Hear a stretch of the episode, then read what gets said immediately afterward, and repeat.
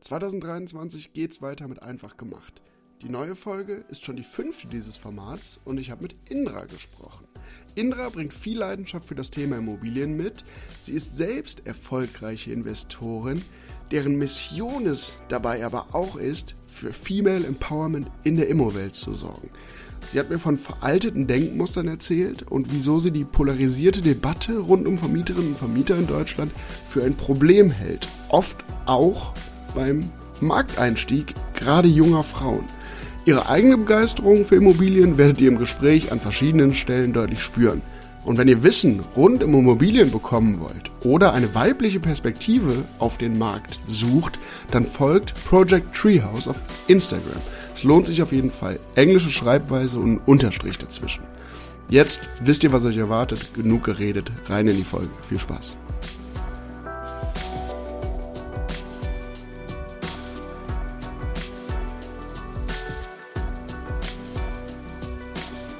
Hi und herzlich willkommen, Indra. Ich freue mich, dass du die, dir die Zeit nimmst heute. Äh, vorab, wie geht's dir? Wie bist du ins Jahr gestartet? Hi David, ja, vielen Dank, dass ich hier sein darf. Ich freue mich sehr und mir geht's tatsächlich sehr, sehr gut. Ähm, wir sind ganz ruhig ins äh, neue Jahr gestartet. Hatte meine zwei Kinder und meinen Mann, wir haben, ich glaube, um 11.30 Uhr alle in einem Bett gelegen und ähm, sind ins neue Jahr reingeschlafen. Das war total herrlich. Oh, das, das klingt sehr, sehr gemütlich, sehr schön, sehr familiär. Ähm, bevor wir dann, dann so richtig loslegen hier, ähm, gibt ja vielleicht auch ein paar wenige oder auch, auch mehrere, die hier zuhören, die dich noch nicht kennen. Für die stell dich doch mal ganz kurz in ein paar Sätzen vor, wer du bist und was du machst. Ja, also hi, äh, ich bin Indra, 38 äh, Jahre, habe zwei kleine wilde Jungs, lebe in Berlin und bin, sage ich über mich selber, eine absolute Immobilienenthusiastin ähm, und dazu leidenschaftliche Vermieterin. Ich berate mit meinem Startup Project Treehouse vor allem Frauen dabei, den ersten Weg in Immobilien und die Kapitalanlage zu finden und ähm, habe zusätzlich einen Instagram-Account, also wer Lust hat, schaut da mal rein. Da gibt's viel kostenlosen Content von mir und vor allen Dingen mein Leben als Investorin und Vermieterin. Aber wenn du mir das vor neun Jahren gesagt hättest, ähm, äh, da hätte ich gelacht und gesagt, ja, ja, ich, die Indra mit Immobilien ganz bestimmt nicht. Ich bin von Hause aus ähm, Juristin. Ich habe mal Jura studiert in Hamburg und habe auch ganz lange in Hamburg gelebt und ähm, habe dann so obwohl ich das nie wollte, ganz klassisch danach, Studienkredit musste abbezahlt werden, in einer sogenannten Großkanzlei angefangen zu arbeiten und habe dort Großfinanzierung für Banken betreut, also Offshore-Windparks, gefühlt diese ganzen Windräder, die in der Nordsee stehen. Da war ich immer als ganz kleines Rädchen äh, irgendwo beteiligt und habe danach, ähm, nachdem ich dann doch irgendwann den Sprung aus der Kanzlei geschafft habe, bei einer Online-Bank angefangen zu arbeiten, die vor allen Dingen Verbraucherdarlehen vergeben hat. Also rückblickend macht das alles total Sinn, aber damals ähm, war der Weg in die Immobilienbranche äh, tatsächlich nicht so vorgeebnet. Genau.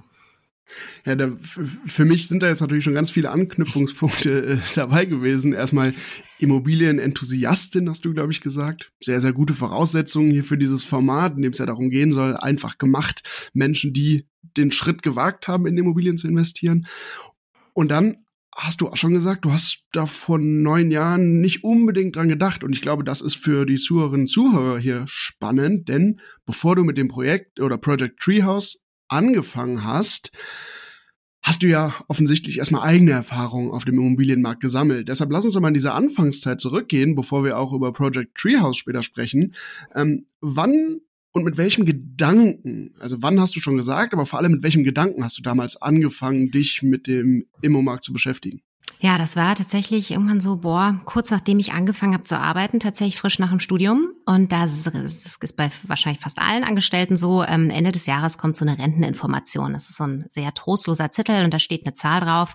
Ähm, die kriegte ich, die Zahl sah ich, die fand ich damals schon sehr, sehr wenig und mein Gedanke, dass das in 35 Jahren das ist, wovon ich leben soll, vielleicht sogar noch irgendwie, ja, nicht mehr ganz gesund. Man hoffentlich, Klopf auf Holz schon, aber weiß man ja nicht, machte mir Angst.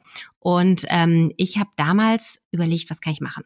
Und in meinem Umfeld und mit meinem damaligen Freund, jetzt Mann, ähm, ja, kamen immer wieder Immobilien zur Sprache und insbesondere im Bekanntenkreis gab es zwei Meinungen zu Immobilien. Es war schwarz und weiß. Entweder, und das waren meistens die Leute, die schon mal aus der Familie her unternehmerischer unterwegs waren, die Immobilien in der Familie hatten, ähm, die fanden das großartig. Das war, das musste man machen. Wer nicht in Immobilien investierte, der konnte nicht damit rechnen, irgendwie ja Geld durch Investitionen zu bekommen. Und dann gab es die andere Seite, totale Verteuflung von Immobilien. Ähm, das sind die bösen Miethaie, diese unfassbaren Schulden. Da kommt auf jeden Fall der Mietnomade und wer jetzt damit anfängt, der fällt so oder so auf die Klappe. Also das waren so meine beiden Aspekte, die ich hörte.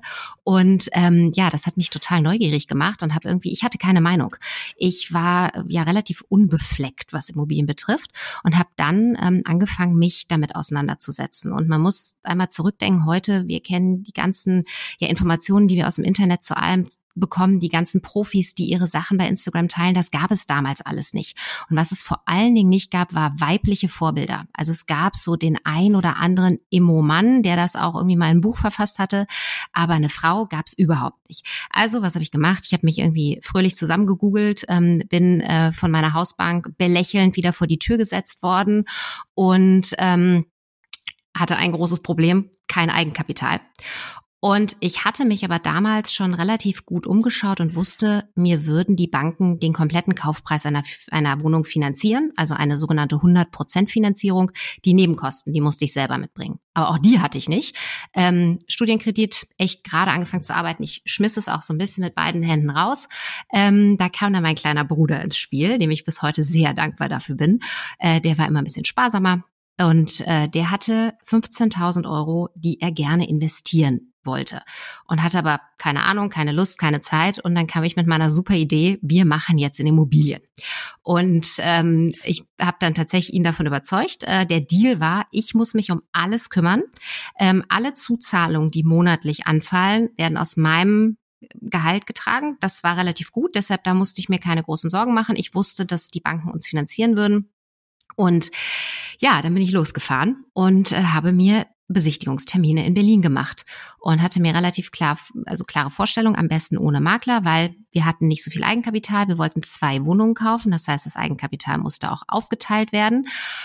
Und so kam es, dass ich meine allererste Wohnung im Prenzlauer Berg, nördlicher Prenzlauer Berg, damals noch gar nicht so fancy gute Lage, ähm, heute ein totaler Knaller, ähm, mit meinem Bruder gemeinsam kaufte. Ich habe den auch nicht über den Tisch gezogen, habe das Geld nur gekriegt, sondern der ist tatsächlich auch 50 Prozent Eigentümer dieser Wohnung. Ja, so ging's los. Große Angst vor der Rente. Ja, ja, spannend, weil ich glaube, äh, gut, ich glaube, Prenzlauer Berg, ähm, das ist auch für die jetzt nicht absoluten Berlin-Kundigen, das hat man schon mal gehört und kann sich vorstellen, dass das ja wahrscheinlich ein, ein kluges Investment war und auch Außerdem ist es auch klug von dir hier nochmal zu sagen, dass du deinen Bruder nicht über den Tisch gezogen hast. Ich klar. ja, wobei rückblickend ist es natürlich immer einfach zu sagen, dass es klug war. Ähm, da, also damals sagte, wie alle immer sagen, die Blase platzt gleich Indra und also was habe ich bezahlt? Ich glaube knapp zwei sieben auf den Quadratmeter. Das ist viel zu viel, ist schon viel zu teuer. Wer heute sich diese Lagen anguckt, der weiß, dass man dort wahrscheinlich so fünf vielleicht sogar ein bisschen mehr auf den Quadratmeter zahlt. Ähm, aber das ist natürlich retroperspektivisch immer einfacher, aber ich habe mich davon nicht beirren lassen. Ähm, manchmal muss man die ganzen, die Stimme und die ganzen Stimmen um einen rum, die das alles schlecht reden, auch dann ein bisschen zur Seite schieben. Ja, kannst du dich noch erinnern? Weil ich glaube, das ist ähm, so ein, ein Hindernis, was vielleicht viele überwinden, gerade am Anfang. Man hört eben viel, gerade auch in diesen Zeiten. Wie hast du es damals geschafft, äh, das zu überwinden oder die auszublenden, diese Stimmen? Also ich sage mal, ich hatte vor allem Angst, was ich da gemacht habe. Ich hatte, ich habe gezittert vom Notartermin, ich hatte Schiss, diese Besichtigung zu machen. Ähm, ich hatte Angst, mir auch zuzutrauen, dass ich das alles richtig rechne. Ähm, aber meine Angst davor, dass ich irgendwie mit 65 da stehe und nicht genug Geld habe, war deutlich größer. Und dann habe ich angefangen, mir Wissen anzueignen. Und da kommen wir nochmal zurück zu diesen zwei unterschiedlichen Meinungen zu Immobilien. Ich habe mir mit dem Wissen meine eigene Meinung gebildet. Und ich habe so ein bisschen diese ganzen Pro- und Kontra-Argumente beider Seiten genommen und versucht, meine eigene Meinung für jede davon zu finden. Also wenn jemand kam und sagte, die Blase platzbleich, dann wusste ich, was meine Meinung dazu ist, warum das so ist, welche Fakten ich dazu Grunde lege. Und dieses Wissen hat mir unfassbar viel Angst genommen. Und das ist tatsächlich auch witzigerweise was, was bei meinen Kundinnen heutzutage so ist. Mit jedem Call, den wir haben, mit jedem Teil des Workbooks, was sie sich durchlesen, kommt mehr Wissen und die Angst schwindet. Und dann kann man Onkel Herbert, der mal wieder auf der Familienfeier sagt, oh ja, in Immobilien, da fällst du dann aber schön mit hin, sagen aber Onkel Herbert, ähm, das macht total Sinn. Ich erkläre dir das mal und ich rechne das mal mit dir durch. nicht enttäuscht sein, wenn ihr Onkel Herbert nicht überzeugen könnt. Ähm, Onkel Herbert ist da sicherlich seiner Meinung. Ähm, aber ihr wisst für euch, dass das, was ihr macht, Hand und Fuß hat. Das ist, glaube ich, super wichtig, ja. Ja, glaube ich, glaube ich, da, da werden dir viele, die hier zuhören oder wahrscheinlich alle zustimmen. Und ich finde übrigens auch spannend, wenn man dir so zuhört oder ich in die, jetzt gerade erkenne auch viele Muster wieder, auch aus den Folgen, die ich bisher aufgenommen habe hier in dem Format, dass dann Leute, die es einfach gemacht haben, die den Schritt gewagt haben, zum Beispiel, ähm, wer sich an die Folge mit Alexander oder Alex erinnert, der hat nämlich auch dieses familiäre betont, was er an Immobilien so mag. Du hast ja auch mit deinem Bruder gestartet. Ne? Ähm, das ist ja auch so eine schöne Sache an Immobilien. Man kann es mit Freundinnen, Freunden oder mit der Family machen, sich zusammentun, ähm, hat da ein paar mehr Möglichkeiten. Und was auch immer wieder, ich glaube gerade bei Tom, ähm, Tom Richter zum Beispiel war, der gesagt hat, ich setze mich hin und wäge die Fakten ab. Also schau genau, mir was. Es. es. sind eben Zahlen, die am Ende äh, wichtig sind und sich selbst zu informieren, eine eigene Meinung zu bilden. Und wenn man dir so zuhört, glaube ich, kommt auch relativ deutlich raus, dein Hauptziel, habe ich jetzt zumindest für mich so rausgehört, war tatsächlich die Altersvorsorge. Also so ein bisschen. Damals. Damals, genau. Damals war das Hauptziel auch nur zwei Wohnungen zu kaufen. genau. Und ich glaube, da kommen wir, da kommen wir jetzt schon sehr, sehr gut ins Gespräch rein, weil du blickst zurück, hast gesagt, das Hauptziel war Altersvorsorge, so ein bisschen der, der Schock ähm, äh, zu sehen, ja, wie viel Rente bleibt denn jetzt vielleicht? Und das ist, glaube ich, bei vielen so, aber jetzt bist du ja an einem ganz anderen Punkt. Ähm, deshalb lass uns mal umreißen, wie im Vergleich zu damals deine Strategie und dein Portfolio jetzt, Portfolio jetzt gerade aussehen? Ja, also damals war ganz klar dieser Aspekt Unabhängigkeit von der staatlichen Rentenversicherung, was man tatsächlich auch jedem nur empfehlen kann. Und dann ist über die Zeit einfach mehr Wunsch nach Unabhängigkeit gekommen.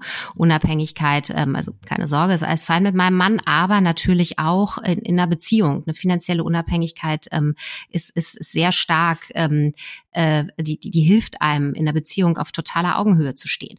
Äh, eine Unabhängigkeit von meinem Arbeitgeber. Ich wollte damals nicht für immer angestellt irgendwo arbeiten und von jemandem anders gesagt bekommen, was ich mache.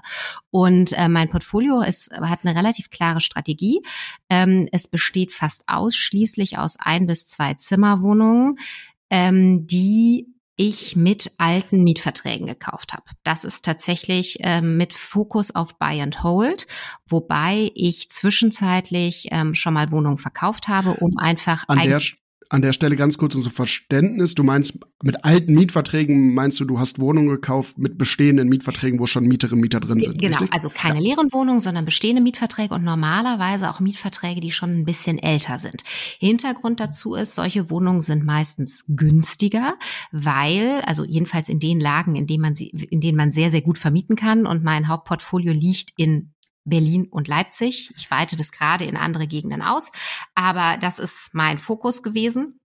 Und ähm, dadurch, dass die Wohnungen alte Mietverträge haben mit Mieten, die noch nicht an der ortsüblichen Vergleichsmiete oder sogar darüber sind, ähm, sind natürlich die Verkehrswerte niedriger. Also kommt man günstiger an Wohnungen, die, wenn sie dann aber leer sind, deutlich mehr wert sind. So, das macht es mir erstens einfacher, sie zu 100 Prozent zu finanzieren, weil die Banken den Gegenwert der Wohnung gesehen haben. Und zweitens habe ich einen, auch wenn meine Anfangsrenditen teilweise wirklich nicht gut waren, einen wahnsinnigen Kicker in der Miete in dem Moment, wenn jemand auszieht. Das fokussiere ich nicht oder forciere ich nicht. Also die dürfen da alle so lange drin bleiben, wie sie wollen. Und meine Wohnungen sind auch gerechnet für den Status quo. Also selbst wenn jemand 20 Jahre da noch drin wohnen bleibt, komme ich damit klar. Aber wenn dann jemand auszieht, dann habe ich halt einen krassen Renditesprung Und das ist das, ähm, wo dann die Musik drin ist. Also ich nenne das immer mein Mietpotenzial. Das haben die Wohnungen. Genau. So kaufe ich eigentlich fast ausschließlich und habe tatsächlich dann aber zwischendurch mal ein paar Wohnungen verkauft, ähm, insbesondere in Berlin mit natürlich starken Verkehrswertzuwächsen, ähm, um mein Eigenkapital aufzustocken. Denn ich hatte zwischenzeitlich jetzt nicht im Lotto gewonnen. Das heißt, von kein Eigenkapital, das wurde mehr, weil ich gespart habe. Ähm, aber tatsächlich ist dann durch den Verkauf von Wohnungen nochmal äh, ein größere, größeres Eigenkapital dazugekommen. Und ich hatte ein Riesenglück, dass ich nach Wohnung zwei ähm, relativ lange vollfinanzieren konnte. Das ist natürlich heute ein bisschen schwieriger. Das äh, ging damals sehr, sehr gut. Vollfinanzieren heißt, dass auch die Nebenkosten von der Bank mitgetragen werden, ähm, was dazu geführt hat, dass ich gar kein Eigenkapital aufbringen musste. Sonst hätte ich damals nach den zwei Wohnungen aufhören müssen, weil ich kein Eigenkapital hatte. Okay, also du bist dann quasi auf, auf das, was man 110% Finanzierung nennt. Oder 107 würde. oder 114, genau, je nachdem, genau. wie viel es ist, genau. genau. Okay, ja, ja, sehr, sehr spannend. Ähm, du, also ich, ich höre daraus so ein bis zwei Zimmerwohnungen waren das, das zu Beginn ähm, oder auch heute heut noch immer. Äh, und deine Strategie ist alte Mietverträge. Äh, übrigens können wir an der Stelle auch mal, äh, ich werde das mal in den Shownotes einblenden, ähm, den Content bei uns, warum es wichtig ist, wenn man Wohnungen hat, die Mieten regelmäßig zu entwickeln. So wichtig. Und da kann ich, unterbreche ich dich sofort. Das ist auch wieder so ein Mindset-Thema. Ich habe jahrelang gedacht, Miete erhöhen ist schlecht. Und irgendwann habe ich gemerkt, dass das tatsächlich etwas ist, was ich machen muss. Ähm, denn ansonsten verliert meine Wohnung an Wert und ähm, super wichtig, die Mieten zu erhöhen. Ich habe das selber lange gedacht, dass das nicht gut ist, wenn man schlechter Vermieter ist, das macht man nicht. Ähm, aber es gibt zwei Punkte. Erstens verliert eure Immobilie an Wert, wenn ihr die Mieten nicht weiterentwickelt. Denn ähm, nur wenn die Wohnung, da hört ihr es, ich kaufe Wohnungen mit alten Mietverträgen und schlechten Mieten, dann sind die billiger. Das ist natürlich nicht das, was wir mit euren Wohnungen oder mit meinen Wohnungen wollen. Und ich sage das immer, ähm, die Milch im, Kühl im Kühlregal wird auch teurer. Da fragt dich nur niemand vorher. Und die gesetzliche Mieterhöhung, das ist eine Regelung, die ist im Gesetz festgesetzt, ähm, besagt, dass man das machen darf. Und das ist der Inflationsschutz. In heutiger Sicht mit den acht Prozent ist es tatsächlich fast lächerlich, aber wir hatten ja auch Zeiten, da war die Inflation niedriger. Der Inflationsschutz des Eigentümers oder der Eigentümerin. Und deshalb ist es wichtig, dass ihr das macht. Großes Appell. Ja, großes Appell und genau an der Stelle äh, binden wir den Content auch nochmal ein. Aber ist ja trotzdem sehr, sehr spannend, weil du quasi oder deine Idee dahinter ist ja, man kann es ja auch in dem Fall für sich dann nutzen. Also schauen, du kaufst dafür günstiger ein, hast natürlich, das hast du ja auch betont, dafür ist halt alles immer zwei Seiten. Am Anfang eine geringere Rendite, was aber ja äh, in deiner Strategie total aufgeht. Würdest du denn aus heutiger Sicht, wenn, wenn jetzt die Leute zuhören, die gerade anfangen oder gerade über einen Einstieg in den Markt nachdenken, ähm, diese Strategie, ein bis zwei Zimmerwohnungen, hältst du die weiterhin für Einsteigerinnen und Einsteiger gut? Absolut, ähm, absolut. Äh, und zwar aus zwei Gründen. Ähm, größere Wohnungen sind in den meisten A, B und C-Lagen deutlich teurer. Und äh, je mehr, Kap also es hängt natürlich davon ab, mit wie viel ihr anfangt. Aber wenn ihr jetzt nicht irgendwie mit 100.000 Euro Eigenkapital gesegnet seid, sondern wir in so mal normalen Größen anfangen, ähm, dann ist natürlich umso größer die Wohnung, umso größer, höher ist der Kaufpreis, umso mehr Eigenkapital musst du aufbringen und umso weniger kannst du streuen. Wenn du Pech hast, bleibst du dann halt bei einer oder zwei Wohnungen hängen. Ähm, und ich suche mir diese Wohnung ja auch aus, weil ich ein bestimmtes Mieter- und Mieterinnenprofil haben möchte. Und die Vierzimmer-Familienwohnung in wo auch immer, hat ein anderes Profil und andere Ansprüche und andere Wünsche als meine ein- bis zwei Zimmerwohnung. Ähm, das muss man einfach ganz klar sagen. Aber das ist auch so ein bisschen, nur weil ich das so mache, heißt es das nicht, dass ihr das alle machen müsst. Ähm, frag vier Immobilienprofis und du kriegst sechs Antworten. Ähm, ist ein bisschen fast noch schlimmer als bei den Juristen. Und ich weiß, wovon ich spreche. und du bist beides. Ähm, genau. Ähm, sucht euch da euren eigenen, euer eigenes Gefühl, worauf wenn ihr Bock habt, nur an Familien zu vermieten und das irgendwie das ist, wo ihr, dann macht das. Ähm, wenn ihr aber schon merkt, so, oh nee, dann muss ich mich da im Haus damit auseinandersetzen, ob da Kinderwagen rumstehen, dann lasst das lieber. Also ähm, das ist tatsächlich, da müsst ihr eine eigene Strategie für euch finden. Nicht das machen, was andere machen. Holt euch alles Wissen von anderen. Findet euren eigenen Weg. Super wichtig bei Immobilien. Genau, super wichtig bei Immobilien eben auch das zu machen, womit man sich selber wohlfühlt, woran man glaubt. Und wenn man das dann auch eben mit Fakten und Wissen unterfüttern kann, dann ist das, äh, ist, ist das umso besser. Ähm, Hast du eigentlich, äh, das würde mich jetzt mal interessieren, weil du hast gesagt, bevor deinem Einstieg hast du, was sehr, sehr vernünftig ist, das sollte man allen raten, dich umfassend informiert. Hast, und das ist ja heute, muss man sagen, noch viel, viel leichter, weil es, ja, Project Treehouse, du es auf Instagram machst, wir machen das in unserem Content auch. Es gibt digital abrufbar ganz, ganz viele Informationen, die einfach zugänglich und verständlich sind. Hast du damals denn mit deinem Wissen dann auch mal Immobilien als Anlageklasse mit anderen Anlageklassen verglichen? Ja, wobei ich damals ähm, überhaupt nicht nach dem Renditeaspekt verglichen habe, sondern ich habe verglichen, was kann ich und was kommt dabei raus? Und mein Problem kein Eigenkapital. Ich sage am Aktienmarkt, hoffe ich jedenfalls, dass da keiner auf Pump investiert. Ähm, da muss ich mit Eigenkapital kommen und ich kann auch nur so viel Geld verdienen, wie ich Geld schon habe. Ähm, das ist sicherlich, ETFs waren damals noch überhaupt nicht so bekannt.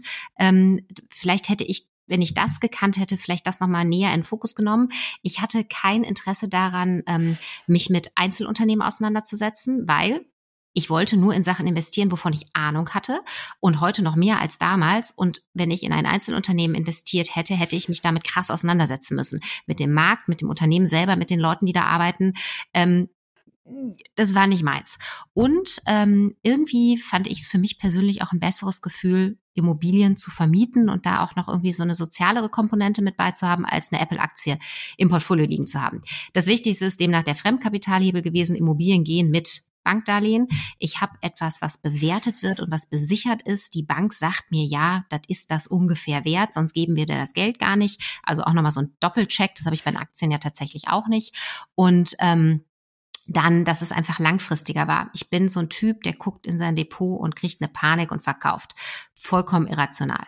Das wusste ich. Ähm, natürlich geht das bei Immobilien irgendwie auch, aber ich wusste durch diesen ganzen Kaufprozess, notarielle Beurkundung, Finanzierung, die kann man nicht jederzeit ablösen. War klar, das ist was, was ich eher langfristig mache und wo mir auch nicht jeden Tag jemand sagt, deine Immobilie ist jetzt A oder B wert.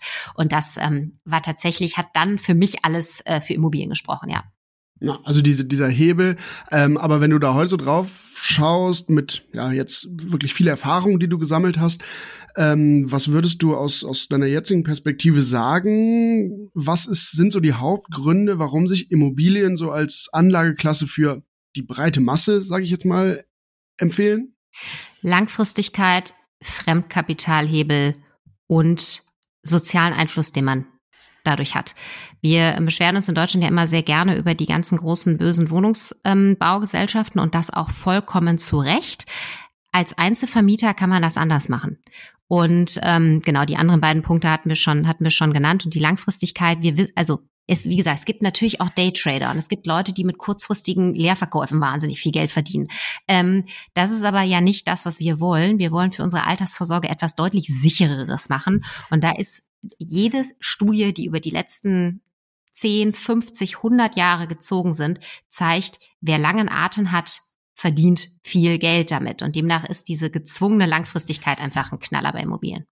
Ja, und ähm, auch ein total schöner Punkt. Ähm, du hast ja schon eingangs erwähnt, es gibt immer bei Immobilien in dieser auf, aufgeheizten Diskussion immer schwarz und weiß und diese ganzen Graustufen dazwischen und dann eben der Aspekt zu sagen, naja, wenn man Immobilien denn so sehr verteufelt und diese großen Wohnungsbaugesellschaften, dann ist doch gerade als quasi Kleinanleger Immobilien, in Immobilien zu investieren, eine totale Chance, diesen Markt mitzugestalten. Und diese soziale Absicht oder das quasi Immobilien was Greifbares ist, du vermietest an Menschen, das ist ja auch so ein bisschen ein Aspekt deiner Arbeit jetzt bei Project Treehouse, um mal so ein bisschen darauf zu kommen. Als du also deine, deine eigenen Erfahrungen gesammelt hast, kam es zur Gründung vom Project, Project Treehouse. So. Ähm, wie kam das damals? Mit welcher Absicht hast du da gestartet? Ja, also ich ähm, tatsächlich ist das so ein bisschen pass passiert einfach. Mein Freundes- und Bekanntenkreis äh, fragte mich immer wieder nach, ja, wie, wie können wir einsteigen? Dann habe ich den einen oder anderen mal dabei begleitet, habe mal Immobilien, die ich nicht gekauft habe, quasi weitergereicht und dabei geholfen, die zu kaufen. Und ähm, in der Zeit ist mir immer mehr aufgefallen. Also erstens, dass es mir wahnsinnig viel Spaß macht. Ähm, irgendwann wollten die Leute mich dafür bezahlen. Das ist ja meistens ein gutes Zeichen dafür, ein Business rauszumachen. Ähm, aber ich merkte, dass ich fast nur mit Männern sprach und nichts. Alle meine männlichen Kunden, ich liebe euch, ich habe sie heute noch. Ähm, aber das war ja nicht das, warum ich angefangen habe. Und ähm, der Satz, das macht mein Mann mit der Altersvorsorge, hat mich immer so im Mark erschüttert, weil mein Mann, wir reden, müssen ja gar nicht darüber reden, dass irgendwie ähm, man verheiratet ist und dann, dann will der andere nicht mehr, sondern vielleicht will man ja auch selber mal nicht mehr oder der andere wird vom Auto überfahren oder sitzt plötzlich im Krankenhaus und wacht nicht mehr auf für eine lange Zeit. Das sind Sachen, die wir niemandem wünschen und hoffentlich passiert es nie. Aber da muss ich doch selber wissen, wo liegt mein Geld? Warum wird das angelegt? Und das ist ja dieses Warum ist so wahnsinnig wichtig. Ich weiß bei jeder meiner eins meiner Wohnung, warum habe ich die gekauft und was denke ich passiert mit der. Wenn jetzt nur mein Mann die gekauft hätte, dann hätte ich keine Ahnung. Ähm, und dann ähm, begibt man sich also ja auch wieder in so eine Abhängigkeit von Wissen von einer Person, von der man nicht weiß, ob sie immer da ist. Und das ist ja genauso, warum ich nicht einfach einem Bankberater 50.000 Euro in die Hand drücke und sage, kauf mir mal ein paar Wohnungen, sondern das selber mache. Ähm, das war tatsächlich der Hintergrund. Ähm, und dann habe ich gemerkt, ich muss irgendwie mehr Frauen dazu bringen, sich für Immobilien zu interessieren. Und beim Kaffeetrinken redet man da nicht drüber. Wir reden eh viel zu wenig über Investitionen. Ähm, auch da das Beispiel, äh, wenn, wenn meine, meine männlichen Freunde sich treffen, die sind da drei Minuten dabei und sprechen drüber, hier Krypto, da der Fonds, da dieses, hier habe ich ein Angel Investment für dich. Ähm, das machen wir nicht. Und wir müssen da hinkommen.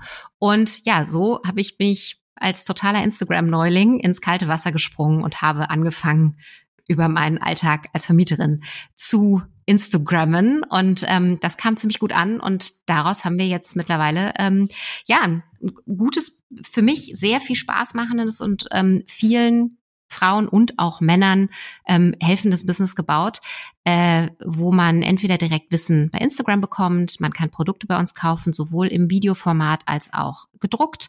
Ähm, und tatsächlich äh, gibt es ein Membership bei uns, ähm, wo man direkten Zugriff auf mich hat und aber auch im Austausch mit anderen. Da sind super erfahrene Profis drin und totale Einsteiger. Da ent entsteht die absolute Magie dazwischen. Ähm, einfach um es zu erleichtern. Denn wenn wir darüber reden, fällt auch die Angst vor diesem Immobilieninvestment und diese ganzen Vorurteile, die uns äh, insbesondere in Deutschland die Gesellschaft in Bezug auf Immobilien gibt. Ja. ja, jetzt, jetzt, jetzt äh, habe hab ich so eine Reihe an, ich, ich gebe zu, sehr schwierigen Fragen, die wahrscheinlich auch irgendwie vielschichtig zu beantworten sind. Aber du hast ja gesagt, du stehst im Austausch, insbesondere jetzt mit dem Wunsch und mit dem Fokus, äh, mehr Frauen den Einstieg zu ermöglichen. Aber Schwierige Frage. Wie kommt es denn noch? Was ist dein Eindruck? Du wirst jetzt ja nicht die eine Antwort haben, aber was ist dein Eindruck, woran es denn liegt, dass es immer noch oder lange Zeit fast ausschließlich und immer noch überwiegend Männer sind, die in Immobilien investieren? Ähm, also da gibt es, glaube ich, ganz einen ganz wichtigen Punkt, ähm, unsere Erziehung und unsere Sozialisierung. Also ähm, vor zwei Monaten meine Freundin von mir auf dem Deutschen Aktientag in Hamburg. Und dort waren nur Männer. Und da waren ganz viele Männer, die brachten ihre Söhne mit. Hm, ich glaube nicht, dass die alle keine Töchter haben, sondern ich glaube, dass zu Hause und auch heute noch bei uns war das damals tatsächlich auch so, Finanzthemen wurden oder werden mit den Töchtern nicht besprochen. Mein Mathelehrer sagte mir, ja Gott, Mathe müssen sie auch nicht, muss sie auch nicht können, bist ein Mädchen äh, also da werde ich heute sprachlos, wenn ich darüber nachdenke. Aber das ist tatsächlich eine Sozialisierung, die ähm, wir einfach, glaube ich, noch sehr, sehr lange aktiv angehen müssen, dass wir Frauen uns das zutrauen. Dann kommt dieses Thema, über Geld spricht man nicht und auch als Frau, noch weniger als als Mann. Ähm, und dass halt auch sehr, sehr lange einfach diese ganze finanzielle Altersvorsorge männlich geprägt wurde. Ähm, als nächstes kommt, unsere Banken in Deutschland finanzieren Männer lieber als Frauen. Muss man einfach ganz klar sagen. Auch hier ganz einfaches plastisches Beispiel. Mein Mann und ich haben unsere erste gemeinsam genutzte Eigentumswohnung gekauft. Es hieß ja, wir brauchen noch eine Risikolebensversicherung, ähm, um die abzutreten als Sicherheit, als Zusatzsicherheit. Er eine abgeschlossen, ich eine abgeschlossen. Wir die beide da zu dieser Sparkasse geschickt.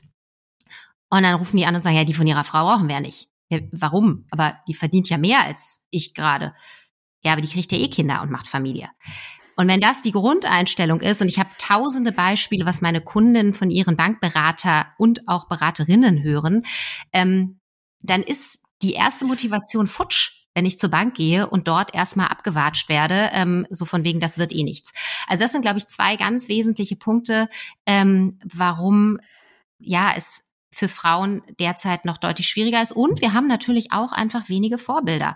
Auch ein Grund, warum ich damit, auch wenn mir das sehr, sehr schwer gefallen ist am Anfang, darüber zu sprechen, so öffentlich mit meinem Portfolio umgehe.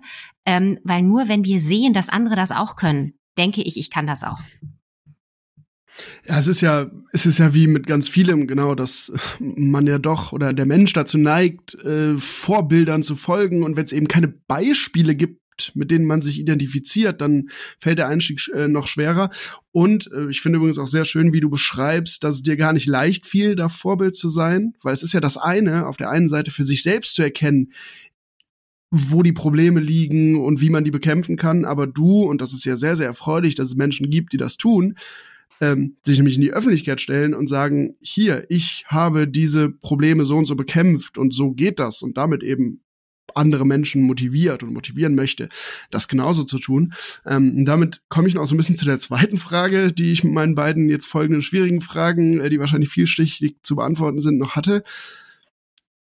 Das hast du schon so ein bisschen angerissen. In Deutschland ist es kompliziert, äh, Banken etc. Woran liegt es denn? Also, weil es ist ja Fakt, dass die Eigentumsquote bei Immobilien in Deutschland im Vergleich zu angrenzenden anderen europäischen Ländern relativ gering ist. Hast du da eine Idee jetzt aus deiner jetzigen Erfahrung, woran liegt das? Gibt es da so den einen Grund, das eine Problem, was du ausgemacht hast? Nee, ich glaube, es sind drei große Vorurteile. Und das ist als allererstes in Deutschland Vermieter sind erstmal schlecht. Und ähm, das denken wir natürlich nicht über alle Vermieter, aber das ähm, es ist auch in der Presse, wird es immer wieder gerne so dargestellt. Der Vermieter ist der reiche Hai, der sitzt da in seinem teuren Haus und kassiert jeden Monat seine Miete und repariert nichts. Und ich weiß, es gibt auch diese Vermieter und Vermieterinnen ähm, und das ist tatsächlich auch so.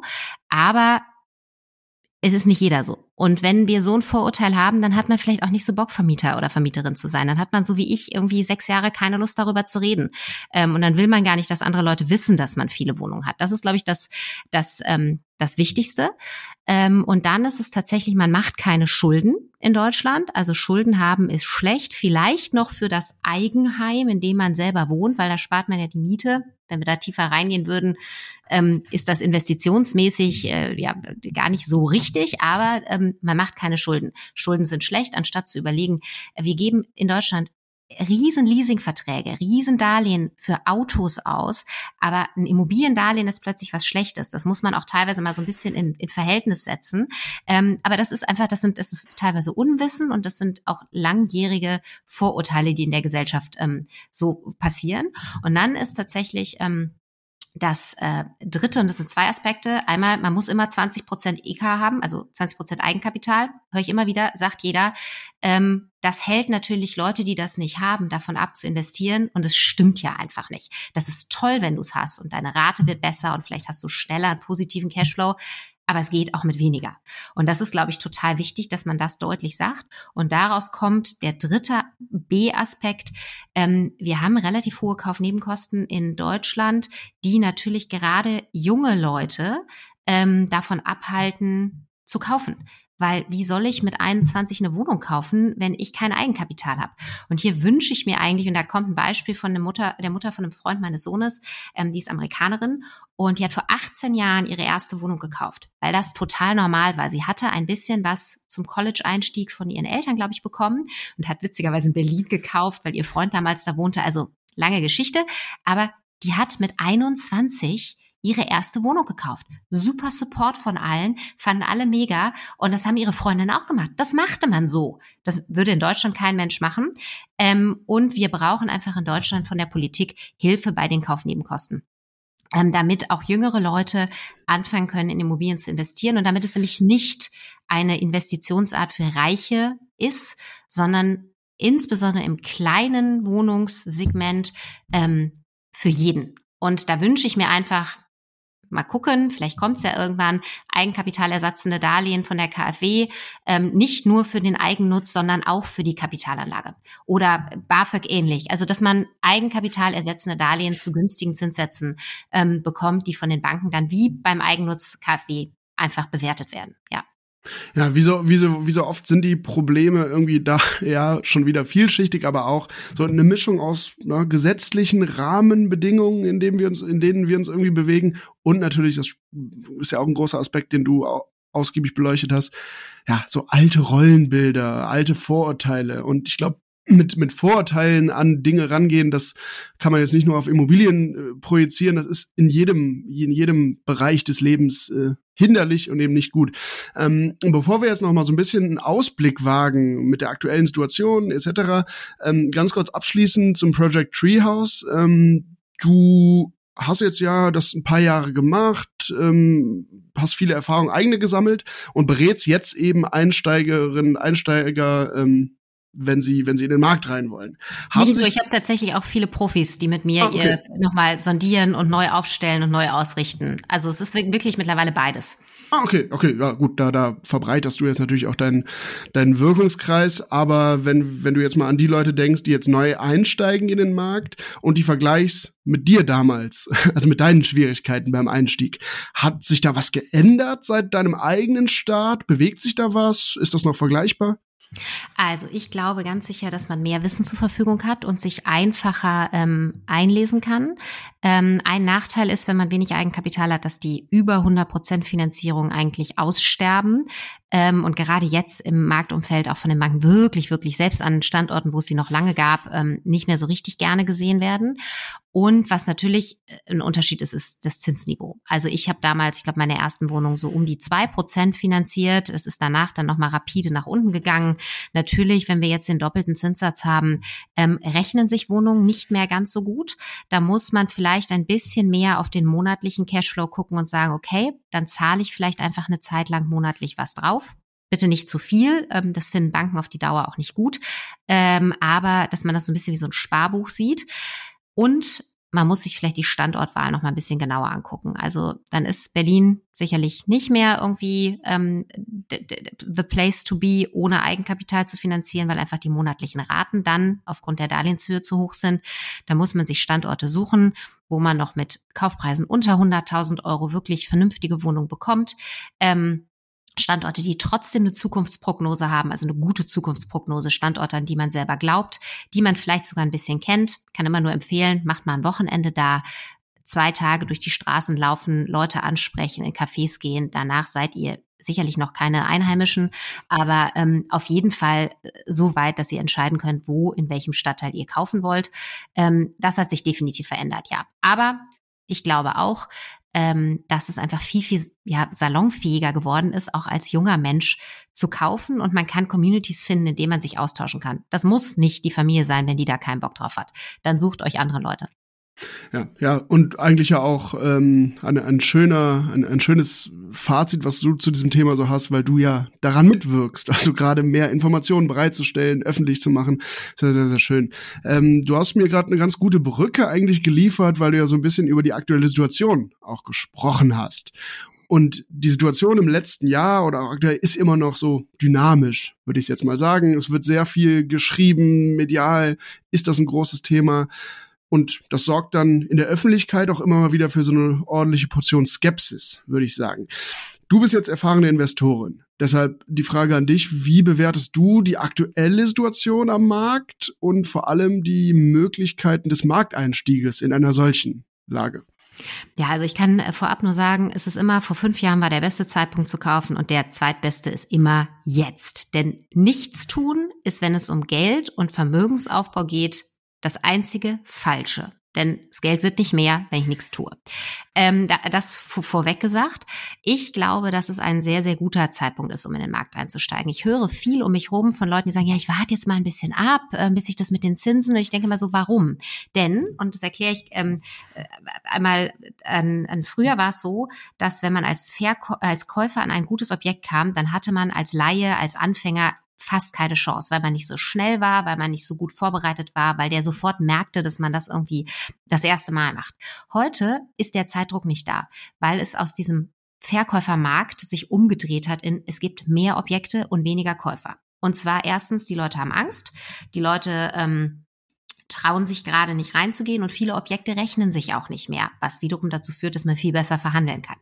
Aber wenn sich erstmal nächstes, äh, boah, wir sind ja im nächsten Jahr, also dieses Jahr, diese Zinsen irgendwann verfestigt haben und für alle klar ist, das ist jetzt hier der neue Status quo, dann kommen die ja auch wieder zurück. Und dann haben wir wieder, eine, also natürlich so heiß wie es war, wird sicherlich nicht wieder im Moment, aber dann hast du wieder mehr Konkurrenz und dann hast du wieder mehr auch Anfänger, die losgehen. Ähm, du hast jetzt gerade die Verkäufer, denken alle, dass die Preise wahnsinnig fallen werden und möchten schnell verkaufen. Ob sie wirklich so doll fallen, weiß ich nicht. Gibt sicherlich Standorte, in denen das passieren wird. Da werden sie vielleicht so oder so irgendwann krass gefallen. Also diesen Riesenpreisschub sehe ich auch einfach nicht am Markt. Ich sehe, man hat bessere Verhandlungspositionen. Das ist aber der Grund, weil wir jetzt in dieser Zeit sind und noch nicht in drei oder vier Monaten weiter. Daher tatsächlich glaube ich, ähm, hat man jetzt eine gute Möglichkeit, sich ein bisschen entspannt Wissen anzueignen und loszulegen, ohne diesen wahnsinnigen Druck, dass immer gleich 20 Leute die Wohnung auch haben wollen. Ja, ich glaube auch, auch ein sehr guter Punkt, ähm, sich informieren, die Zeit nehmen und das Ganze eben ja, sachlich mit Ruhe betrachten. Äh, ein kleiner Ausblick auf, auf das kommende Jahr. Du hast gesagt, wir sind schon mittendrin, 2023. Was sind deine persönlichen Ziele am Markt für das Jahr und ja, natürlich auch ein bisschen darüber hinaus? Also ich bin dabei, mein Portfolio zu sondieren, also wirklich mal einmal richtig aufzuräumen, zu gucken, wo kommen, stehen die Refinanzierungen an. Das ist natürlich die große Angst, Refinanzierung, wenn die Zinsen so gestiegen sind. Was muss ich machen, damit das alles finanziell passt und vor allen Dingen so zu strukturieren, ähm, dass ich nicht erst in 30 Jahren ähm, ja nochmal drauf gucke, sondern vielleicht so einem etwas kürzeren Zeitraum, ähm, was ich mit diesem Portfolio machen kann und ja, wie das mir auch mehr Unabhängigkeit, zeitliche Unabhängigkeit geben würde. Das ist tatsächlich großer Fokus aufs Portfolio ähm, und privat, ja, läuft ehrlich gesagt hier in Berlin nach Corona. Jetzt haben wir jetzt so langsam das Gefühl angekommen zu sein. Ähm, wir ziehen in eine neue Wohnung, die auch viel, äh, ja, viel Arbeit im Moment mit sich bringt. Ähm, da freue ich mich einfach sehr drauf, wenn das end endlich Mitte des Jahres soweit ist. Und Project Treehouse hat ganz, ganz Großes vor dieses Jahr. Also wir haben ja, ähm, sind ja quasi erst vor einem Jahr gestartet und es wird neue Produkte geben. Es wird große neue Workshops geben und vor allen Dingen das Membership, das, ähm, also der sogenannte Project Treehouse Circle, wird nicht nur sehr, sehr gut angenommen, sondern das ist immer schon mein Herzstück gewesen. Da kommen ganz tolle Experten und Expertinnen ähm, und der, da freue ich mich einfach wahnsinnig drauf, was da dieses Jahr alles noch passieren wird. Sehr cool und vor allem natürlich schön, dass du uns und alle, die es interessiert, auf Instagram da mitnimmst. Ähm, sonst schaut euch die, die Website an, Project Treehouse oder folgt eben auf Instagram. Und dann zum Ende natürlich immer die Frage, die ich hier allen stelle, weil es, glaube ich, viele interessiert, weil das die Idee des Formats ist ja auch von Profis zu lernen, von Erfahrungen von Profis zu profitieren. Was würdest du den Leuten, die hier gerade zuhören und noch am Anfang vor dem Markteinstieg stehen, aber noch so ein bisschen zögern, auf den richtigen Zeitpunkt warten, vielleicht wie du es eben gesagt hast, was würdest du denen raten? Wie schaffen sie jetzt den Einstieg? Anfangen, sich Wissen anzueignen und dann in die Suche starten. Die Suche so fokussiert wie möglich machen. Standort, Kaufpreis, alles runterbrechen. So wenig Wohnungen quasi wie möglich aus diesem Suchprofil rauszubekommen und nicht auf die perfekte Wohnung warten. Den perfekten Deal gibt's nicht. Der wird später vielleicht ein perfekter Deal. Im Moment des Kaufens gibt's keinen perfekten Deal. Alles hat sein Für und Wider. Entscheidet euch für eine Wohnung, denn ähm, der gute Deal reicht der gute Deal reicht und du sagst es, es gibt den perfekten Deal zu dem Zeitpunkt wahrscheinlich nie oder vielleicht one of a thousand, aber besonders wenn es um die Themen, so Themen wie Altersvorsorge geht, besser heute als morgen anfangen. Vielen, vielen Dank, Indra, für deine Zeit. Hat mir sehr, sehr viel Spaß gemacht und ich glaube, war sehr viel Spannendes für unsere Zuhörerinnen und Zuhörer dabei. Das freut mich, David. Danke dir. Gerne. Und ansonsten bleibt mir nur noch zu sagen, alle, die hier zuhören, vergesst nicht, unseren Feeds hier auf Spotify und wo ihr uns sonst so hört, zu folgen. Lasst gerne auch ein Feedback da. Ihr findet uns und Project Treehouse auf Instagram. Und ansonsten würde ich sagen, hören wir uns bald wieder. Macht's gut.